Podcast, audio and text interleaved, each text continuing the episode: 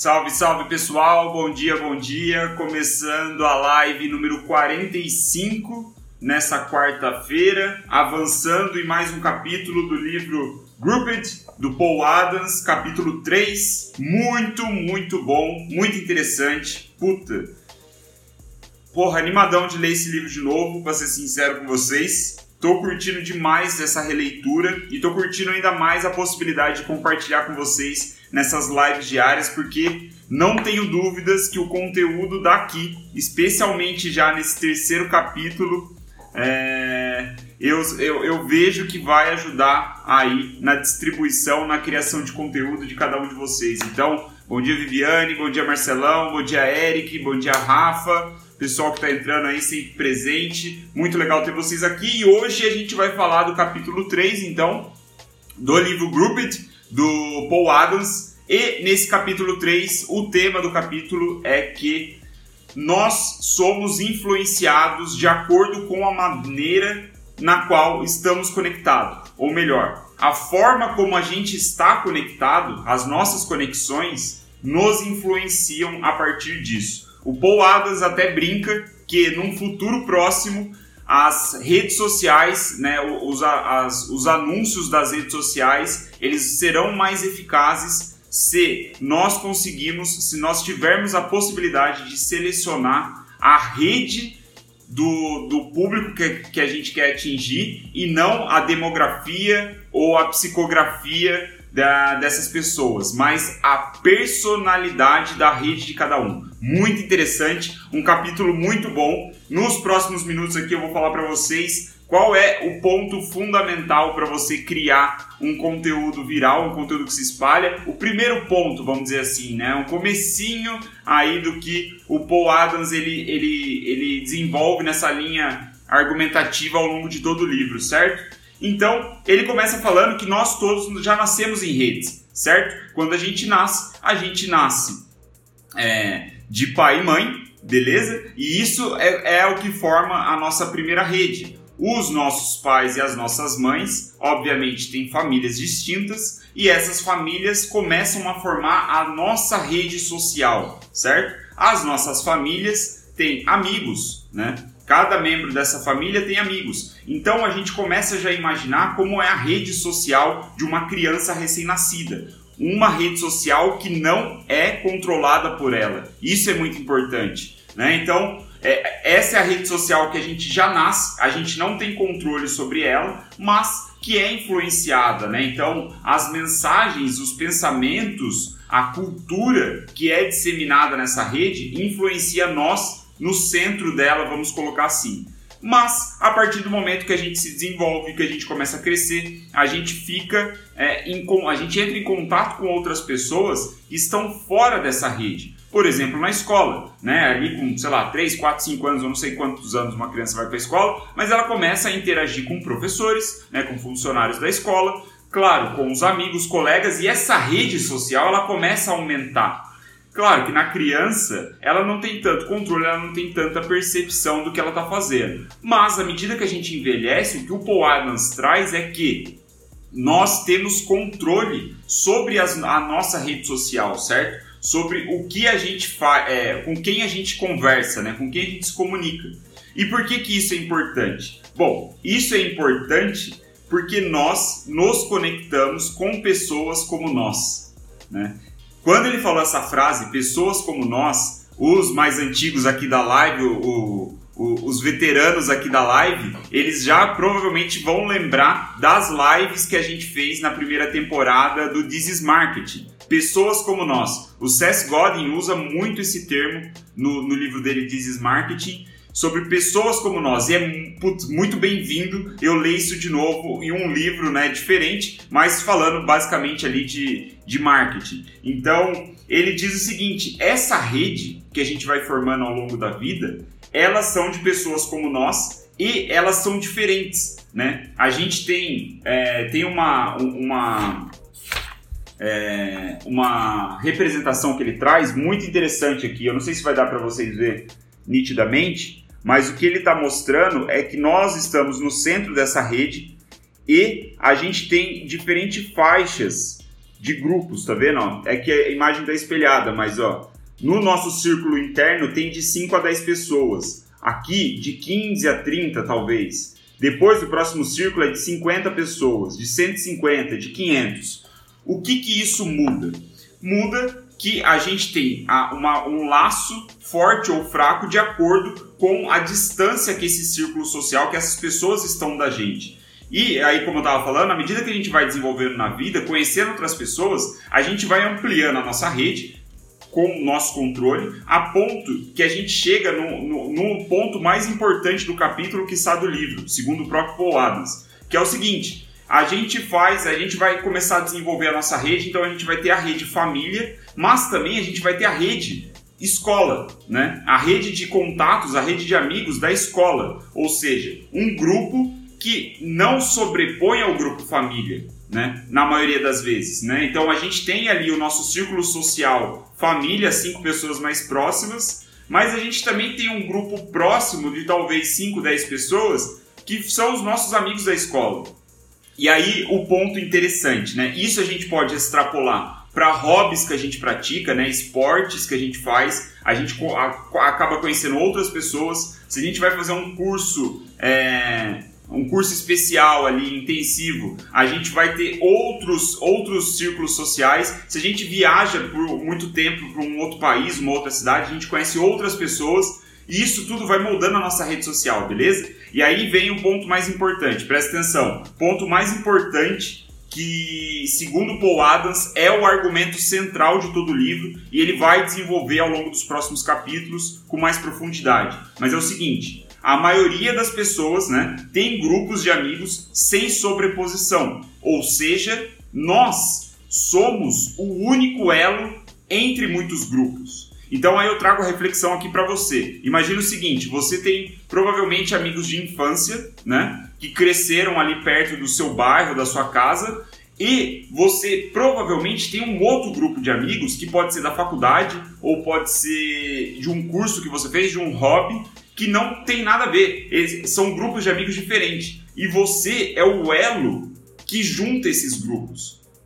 Ele diz que todos nós, seres humanos, temos essa característica, temos essa particularidade. E isso é muito importante para a gente entender como a informação ela é compartilhada de grupo em grupo e possivelmente, não é uma regra que vai acontecer, né? Mas possivelmente é o, o, o meio para a gente conseguir viralizar um conteúdo. Então ele fala que essa é a observação mais importante, esse elo de ligação entre dois grupos, né? É, é um ponto interessante. E aí ele diz: quando a gente pensa né, em como a informação se espalha, a gente tem que entender que o indivíduo, né, é, que é o, indi o indivíduo elo, é o responsável por passar essa informação. Então, para uma informação chegar do grupo X para o grupo Y, ela precisa passar por você. Né? Você é o responsável de passar essa informação. Então isso é muito interessante. É claro que, né, extrapolando a nível mundial, a nível nacional, essas redes são muito mais complexas. Existem muitos pequenos grupos, né? E aí ele diz que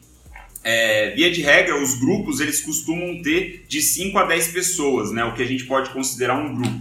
E aí ele, a gente vem para a dica, a grande dica da live, né?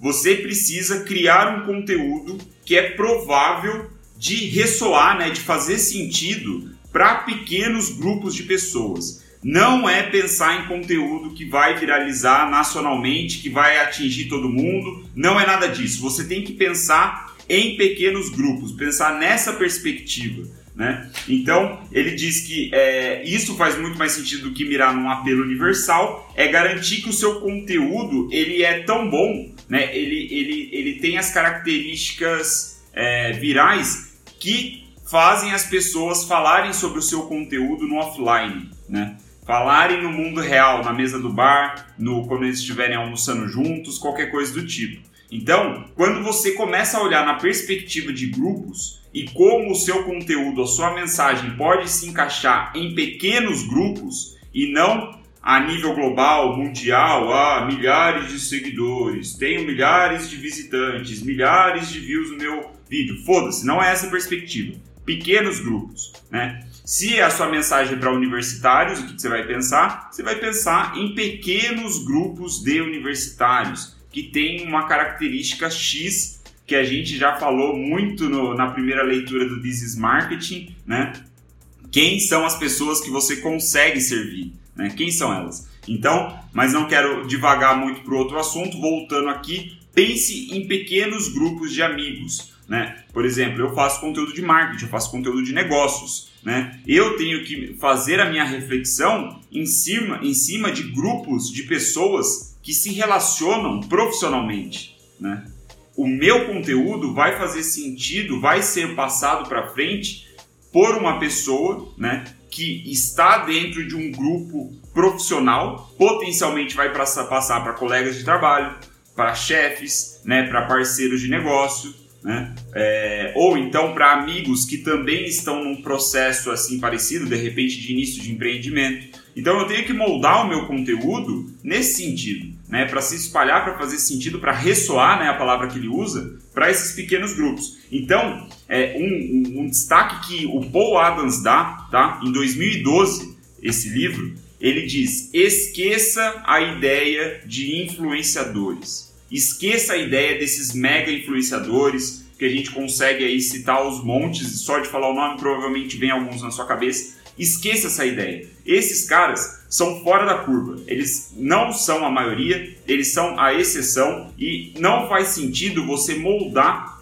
a sua, na maioria dos casos, tá? É bom colocar esse parênteses, na maioria dos casos não faz você faz sentido você moldar a sua estratégia de marketing em cima desses grandes influenciadores. Porque e, é, o fato deles espalharem a sua mensagem, vamos dizer assim, não significa porra nenhuma. Principalmente se eles não, se você não estiver considerando esses pequenos grupos onde a, a mensagem se espalha organicamente, no boca a boca, viral, porque ela faz sentido, porque ela ressoa para os grupos. Certo? Então, é a velha discussão do Seth Godin de que as pessoas são o centro de tudo, né? Quem você consegue servir? Quem você pode servir? O que, que elas vão ganhar com isso? Então, esqueça a ideia de influenciadores. Aí ele até coloca um ponto interessante aqui, o Paul Adams. Ele diz: esqueça essa ideia de influenciadores, porque de certa forma todos nós somos influenciadores à nossa maneira. Por quê? Porque nós somos especiais por sermos o elo único entre muitos grupos, entre os grupos de amigos, de família e tudo mais.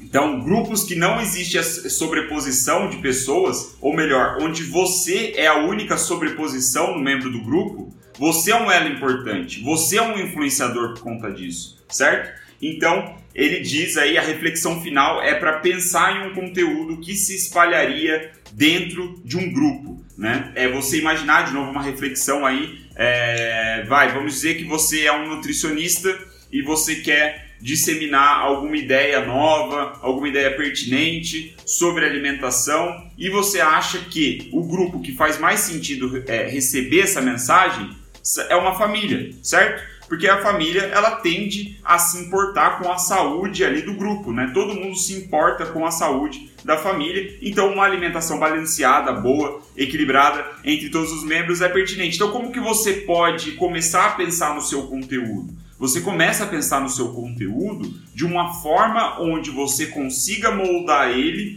para que uma mãe de família passe para o pai, passe para o filho, né, para a filha adolescente. Né? De repente a filha adolescente ela tá vendo técnicas ali de emagrecimento que não faz tanto sentido. Às vezes você criar um conteúdo, olha para você ver, isso é uma ideia de conteúdo que pode ser viral de certa forma.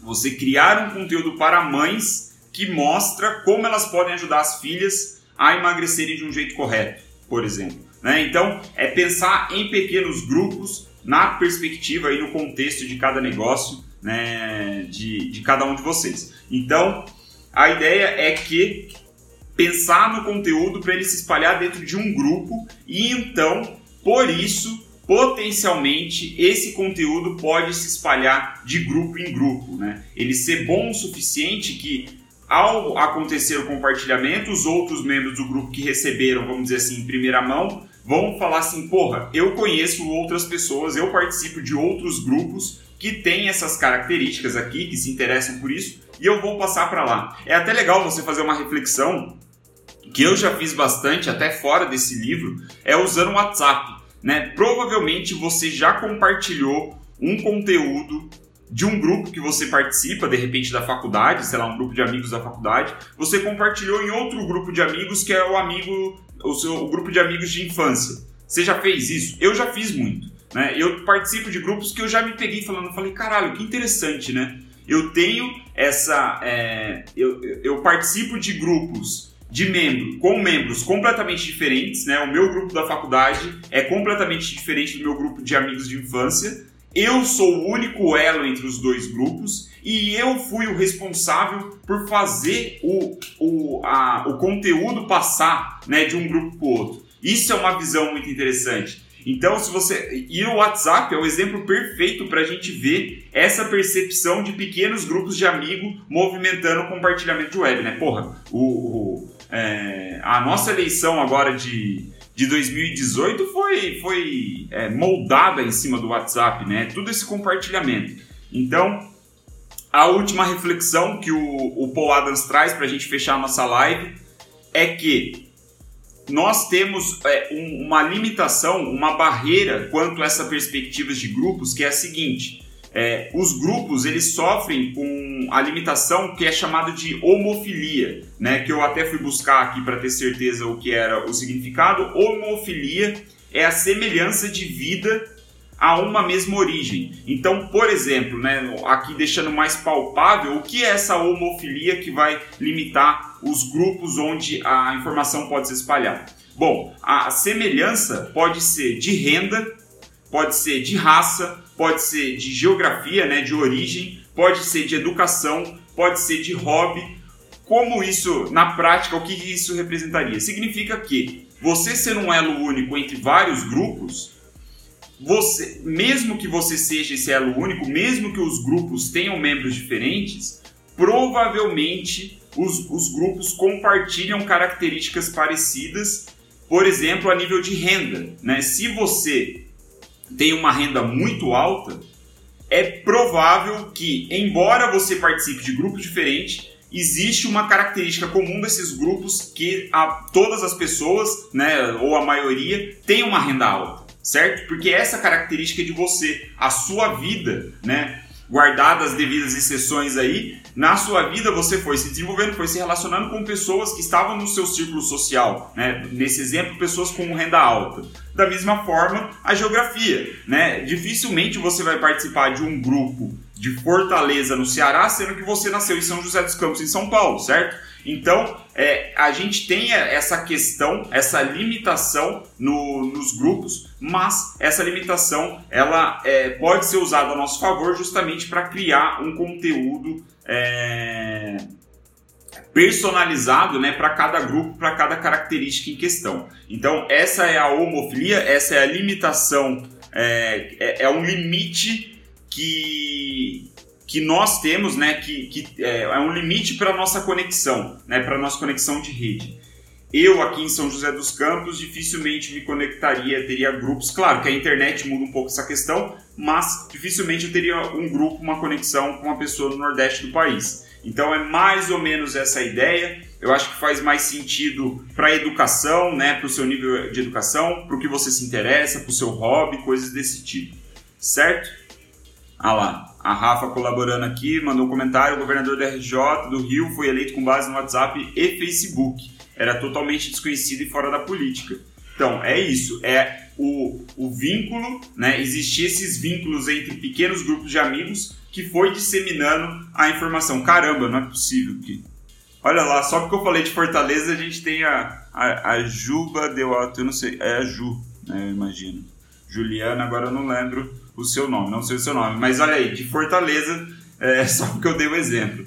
Bizarro. Mas pessoal, acabamos por aqui. Um capítulo recheado de grandes ideias, muito foda, muito bom. Deixei muita coisa de fora para a live não ficar muito grande. Estou tentando ser o mais direto e objetivo possível, trazendo apenas as grandes ideias, né? O ouro do ouro, a nata da nata.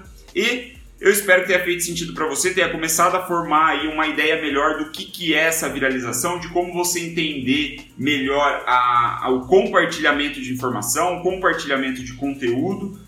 Lembrando, Paul Adams, o cara que foi responsável, um dos responsáveis pelo desenvolvimento do feed de notícias do Facebook como a gente conhece hoje, né? um cara fudido, fantástico. Isso aqui é tudo que ele estudou para modelar o Facebook do jeito que a gente conhece hoje. Então, é, trazer isso aqui para vocês é um privilégio para mim. Muito obrigado pela atenção, muito obrigado por quem assistiu agora, para as pessoas que vão assistir depois. Eu sei que agora muita gente está esperando pelo Spotify, pelo YouTube. Vou disponibilizar isso em breve, assim que eu tiver um tempo livre. E é isso. Estamos aí nessa jornada, né? Vale lembrar agora é, tem gente nova no pedaço. Eu estou fazendo isso porque eu cheguei à conclusão que quando eu morrer eu quero ser lembrado como um profissional que dominava tanto teoria quanto prática. Para um dia, quem sabe, eu dominar a teoria, eu preciso ler pra caralho todos os dias, é, estudar, fazer as minhas anotações e aí trazer para vocês e compartilhar um pouco dessa teoria para melhorar a sua prática, para melhorar a minha prática e a gente evoluir juntos. É, dia após dia, leitura após leitura, conteúdo após conteúdo. Recomendo pra caralho esse livro. Quem quiser comprar e acompanhar a leitura junto comigo, a Gabi Santana, é, minha amiga também já está fazendo. Ela me mandou mensagem falando que comprou o livro e está fazendo a leitura junto. Então fica também aí o convite, certo? E nos vemos amanhã às 9h03 da manhã, como sempre, com o próximo capítulo aqui do livro Group It que é o capítulo 4, né? Como nossos relacionamentos nos influenciam. Provavelmente, né, uma extensão aí, uma continuação desse capítulo 3, uma continuação dessa linha de raciocínio de como as redes sociais funcionam. Redes sociais, offline ou online, certo? Espero que tenha feito sentido para você. Se você curtiu, manda para um amigo, ajuda eu compartilhar essa informação se fez sentido para você, se você tem curtido acompanhar essas lives, manda para um amigo aí que compartilha o mesmo interesse da gente. Certo? Muito obrigado, vejo vocês amanhã.